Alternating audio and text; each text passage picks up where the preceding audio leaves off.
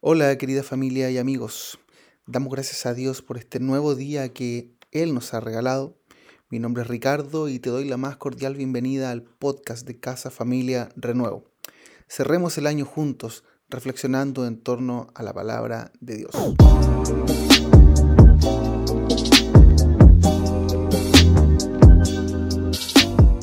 Ciertamente estamos culminando, espero de buena manera, este año 2022.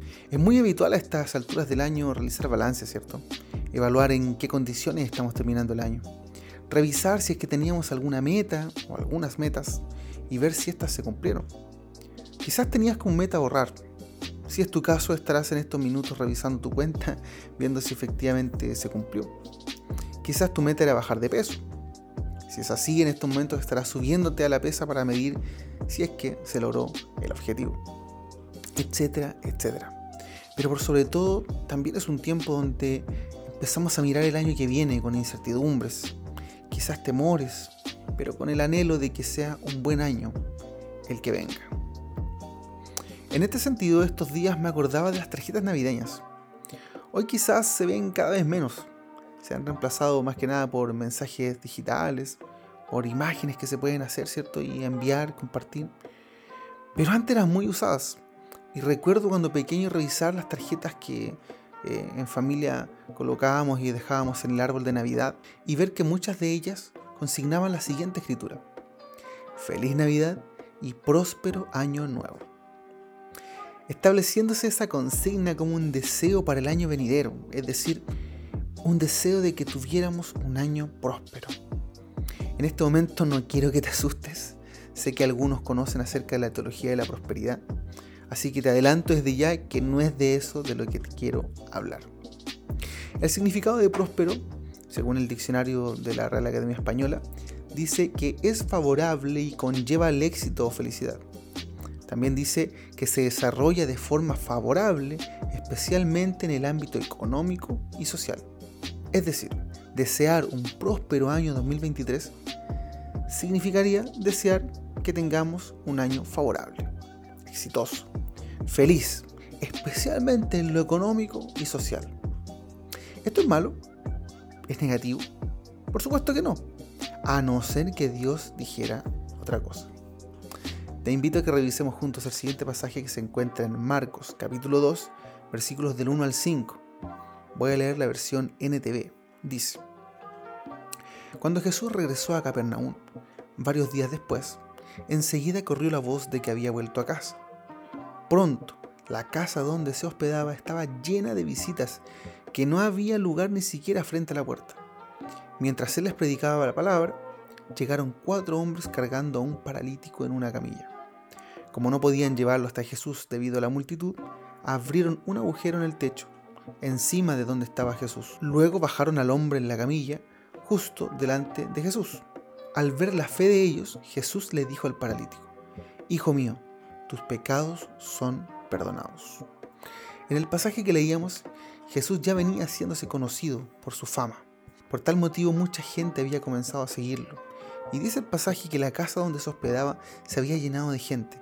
Algo similar me imagino lo que hoy están viviendo los futbolistas de la selección argentina, tras ser campeones del mundo, ¿cierto?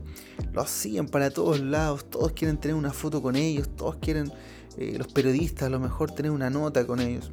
Incluso algunos han tenido que dejar sus casas para poder ir a lugares más alejados del asedio y poder descansar. Cuatro amigos le llevan en este caso a Jesús un paralítico. Lo llevan cargando en una camilla. Me imagino a los amigos enterándose de que Jesús estaba alojando cerca y que esta era la oportunidad para llevar al paralítico del grupo, a quien tanto querían, para que pudiera recibir un milagro del Maestro. Llegan al lugar, lo ven lleno de gente y comienzan a buscar por dónde entrar para que el maestro lo viera. No se les ocurre nada mejor que entrar por el techo. Irrumpen en medio de la sala donde estaba Jesús y se encuentran con él. Para sorpresa de muchos, Jesús no dice la frase que ya había usado en otros momentos, levántate y anda, sino que le dice, Hijo mío, tus pecados son perdonados. Imagínate el ambiente, el revuelo que causa Jesús con esto, por dos motivos. Primero, era evidente que la razón por la cual los amigos llevaron al paralítico donde Jesús era para que fuera sanado, para que pudiera volver a su casa caminando, Pero también con esa frase, con perdonar los pecados, estaba escandalizando a los religiosos de la época, ya que el único que podía perdonar pecados era Dios. Por tanto, Jesús se estaba autoasignando una autoridad divina. Es aquí donde quiero hacer el link con lo que conversábamos al comienzo. Quizás estás llegando al año 2023 como el paralítico, entrando por el techo, a la espera de un milagro de Jesús, que para ti es sumamente evidente.